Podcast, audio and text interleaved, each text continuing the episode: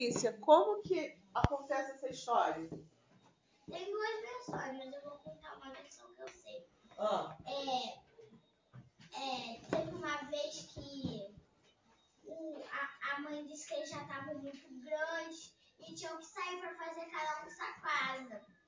Um fez de palha, o mais novo, o outro fez de madeira, o, o- o do meio, e o outro grande fez de, de tijolos. Aí é, o primeiro que foi montando a casinha de palha dele falou: Minha casinha não vai desmoronar. Aí montou. Aí o outro montou a casinha de madeira dele, que era o, meu- ah, o, o do meio.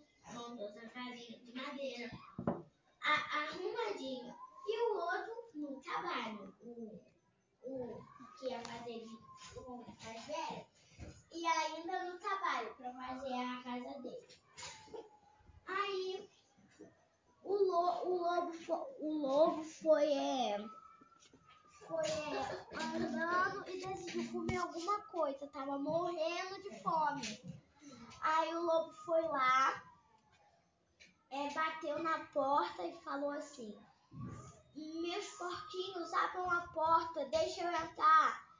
Se não fazerem isso, eu vou roubar e, é, e soprar sua casa. E aí o porquinho falou: Não, não, não vou deixar você entrar.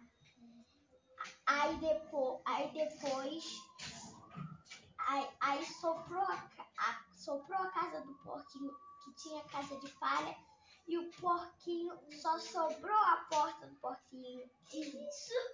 Aí, aí o porquinho saiu correndo pra casa do irmão, bateu na porta do irmão e entrou. Falou: Irmão, deixa-me entrar, por favor.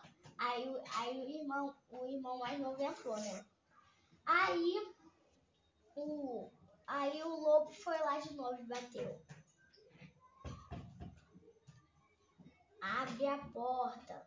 Se não abrir, se não abrir a porta, eu vou arrombar e destruir sua casa.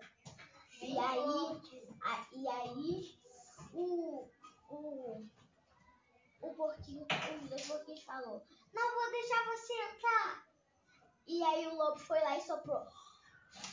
E a casa voou. E eles correram de novo para casa do irmão.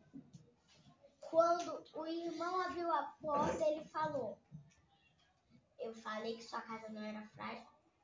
Aí eh, eles entraram. Quando o lobo bateu na porta de novo, os três irmãos falaram: Não vamos deixar você entrar. Já sabemos do seu truque. Aí o lobo foi lá e soprou, mas a casa não caiu. Cara de tijolo. O nome dessa história